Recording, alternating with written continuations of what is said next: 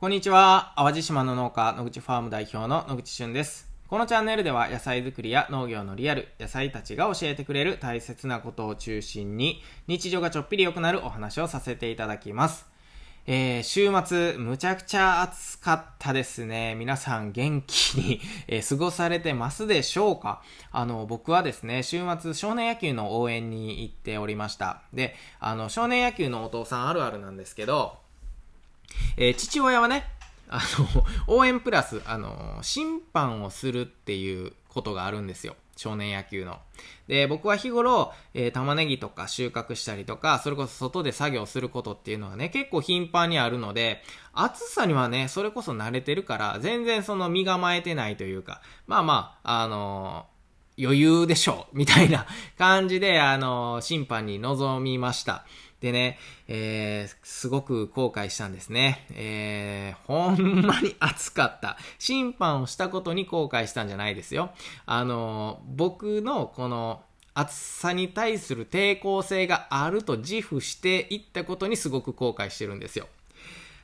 ほんまにグラウンドで立っておくっていうのはこんなにもきついことなのかとね、改めてこう実感したわけですけど、あの農作業っていうのはね、あの動きながら、しかもこう成果物を収穫しながら、まあお茶も飲みながら、えー動いているということで、そんなに暑さってね、意外と感じないもんなんですね。他のことにもたくさん集中してるし、やっぱりこう体を動かして場所も変わったりとか、やってる作業も変わったりするので、まあね、そこまでね、ほんまにあの暑さっていうのは感じることが少ないんですけど、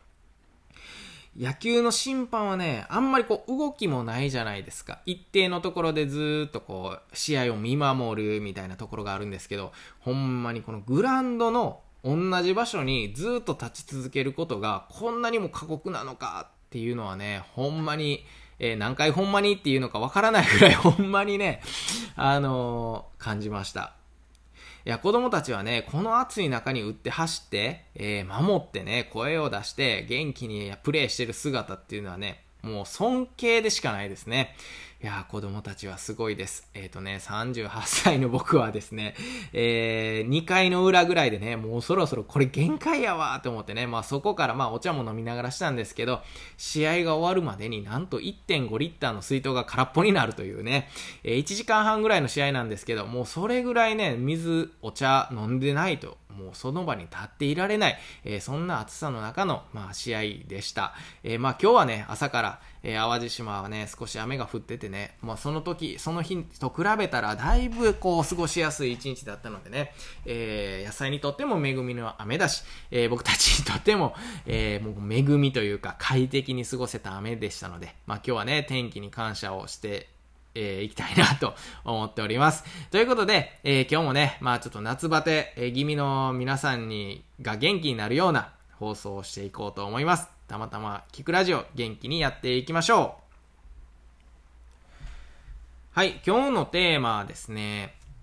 行動が先、ご縁は後っていうお話をさせていただこうと思います。今日は、実はね、山形県からはるばる、あのゲストが淡路島の野口ファームに来てたわけですけれども、えー、備前さんという方が来られていました。で、備前さんは農機具メーカーなんですよね。で、僕は特にこう、備前さんの会社から、あの、農機具を買ったという経験はないんですけれども、じゃあなんで知ってんねんっていう話なんですよね。こんなに距離もあるのに。えー、それはですね、少し前の話になるんですが、えー、3年ぐらい前に山形県でね、農業 TOC サミットっていうイベントが開かれていました。これはね、2日間ぐらいのイベントだったかな。えー、農業の、まあ、勉強会って言ったらいいんですかね。で、これは、あの、野菜を育てるための勉強会というのではなくてね、業務改善とかね、えー、農業の生産性を上げる、効率化を図る、まあそういったことを、えー、まあ勉強する、まあ教え合ったりとか、えー、いろんなこう事例をね、聞いたりとか、まあそういった中で、えー、みんなが気づき、感じ、そういったものをシェアする会、いわゆるサミットなので、本当に全国からね、いろんな農家さん、えー、いろんなこう、TOC って呼ばれるね、えー、まあ、考え方なんですけれども、まあ、これにね、付随、付随したというか、まあ、こう、こういう講師をされてる方とか、えー、興味のある方、農業者以外の方も、えー、たくさん来られていたイベントでした。で、ここで、えー、本当にね、いろんな方に、え出会ってですね、僕も、こう、こういう関係が えまあ、広がった部分もあるんですけれども、まあ、この中のね、出会った方の中の一人が、その、備前さんというね、農機具メーカーの方でした。で、えー、ビゼンさんの会社はですね、その TOC という考え方を用いてね、えー、業務改善とかっていうのを日々されてるようで、で、その3年ぐらい前にね、あの、お話聞いた中でね、すごく印象に残ったことがあります。あの、農機具メーカーにもかかわらず、ですよ。農機具メーカーにもかかわらず、機械をこう打って終わりとかではなくてね、えー、本当にこの機械は農家さんにとって効率化になっているのかとかね、えートータルで見てこの機械って導入する必要なくないみたいなところもね、ちゃんと視点を置いて、えー、まあ、生産者さんにアプローチしたりだとか、えー、その機械を営業したりとかっていうのをされてるんだなっていうのがすごく印象に、えー、残ったんです。っていうのが、あのまあ、これ実話なんですけど、あの苗箱ってあるんですよね。苗を育てるためのトレーみたいなもんなんですよ。でね、えー、これを使うとね、農家はやはり洗うっていう作業がその次にあるんですけれども、えー、普段はね、例えば植えるたびに、まあ、苗箱を手で洗ってましたと。で、えー、植え終わったら苗箱を洗って1日の業務が完了。植え終わったら洗って完了。まあ、なので、えー、基本的にはそういうルーティンなのかなと思うんですけれども、えー、例えば苗箱を洗う機会が欲しいな。ちょっと手で洗うのめんどくさいから機械が欲しいなという声があったのかなかったのかわからないんですが、まあそういう機械がありますと。苗箱を洗ってくれるんですよ。それは農家にとっては楽ちんじゃないかということでね、例えば買った農家さんがいらっしゃいます。で、えー、その農家さんがね、機械を買ったから、機械を使うために、植えるたびに洗う、手で洗うんじゃなくて、植えたやつを一旦機械の近くに置いとくんですって。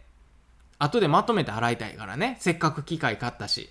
で、えー、植えたら機械の前に苗箱を置いとく。で、後でまとめて 洗おう。まあ、それってね、ほんまに効率的になってるんかっていう話なんですよね。えー、普段なら、もうその日のうちに、例えば苗箱も洗ってね、仕事が完了してるんだけど、機械を買ったがためにね、洗ってない苗箱の山ができるんです。そして、えー、いくらかたくさん溜まった時に一気に終わらせると。でも僕はね、生産者としてはこれは全然逆に不非効率になってるなと思うんですよ。だって、完了してない仕事がずっとあるわけですよ。しかも、えー、その機械があるがために、そこの、えー、スペースも占有されてしまうと。元の位置に戻らないとかってね、そういったこともあるかもしれません。で、えー、こういったこともね、あの、考えながら生産者とお付き合いされているっていう印象がすごく強い方。それが備前さんなんですね。で、今日もね、お話をしているとね、ある気づきがあったんですけれども、え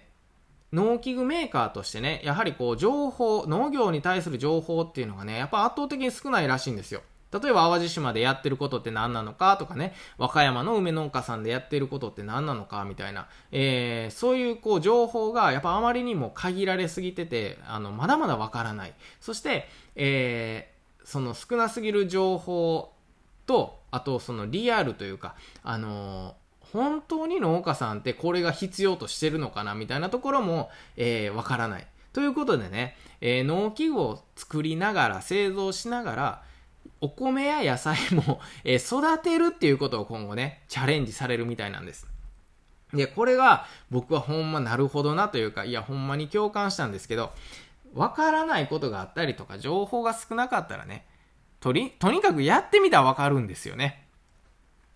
わかります？えー、とりあえず、なんかわからんなと思ったら、やってみたらわかるんですよ。で、これっていうのがすごく僕も大切やし共感する部分なんですけど、まあ今後、まあそれをやっていくと。えー、のあ農業じゃない、あの、機械の製造から少し距離を置いてね、えー、備前さんは、えー、ちょっと一人で えお米を育てたりすることで何か気づきがあるんじゃないか。ね、農家とは違う視点を持って機械を製造できたりとか、逆に農家さんにこんなアドバイスができるんじゃないかなとかね、食の、食を作る大切さとか、えー、しんどさ、そんなところもわかるんじゃないかなっていうことで挑戦されるらしいんですよ。まあなのでね、えー、こういう、こうチャレンジャーというか、えー、こういったところはね、すごく勉強になるなと今日も思いました。で、トータルね、あの、僕はその TOC っていうね、農業サミットに参加するっていうことでね、山形に行ったわけですけれども、こうやって自分が何かこう興味があること、やりたいなと思ったことをね、えー、3日間休めないからやっぱりやめとこうとか、えー、ちょっとお金がかかるからやめとこうとかね、えー、まあそういった言うんじゃなくてね、やっぱり自分が興味があることっていうのは何かのセンサーが働いてる時ですので、えー、それは行動に移した方がいいんですね。で、できるだけ行動に移して、で、そこで、あの、勉強しに行ったんですけど、僕はそれ以上にいろんなこう、縁をいただいた。本当にご縁があったなと思うんです。山形の生産者さんとか、岩手の生産者さんとか、北海道の生産者さんとか、もういろんな方と知り合いになれたし、本当に違う地域の情報も得ることができましたし、まあそういった農機具メーカーさんだとか、えー、それこそ、なんやろ、こう山形県にいらっしゃるちょっと面白い、えー、の方がいるんですけど、えー、まあワビタンっていうね、ちょっとこう、面白い方にで、あの、リアルで出会えたりだとか、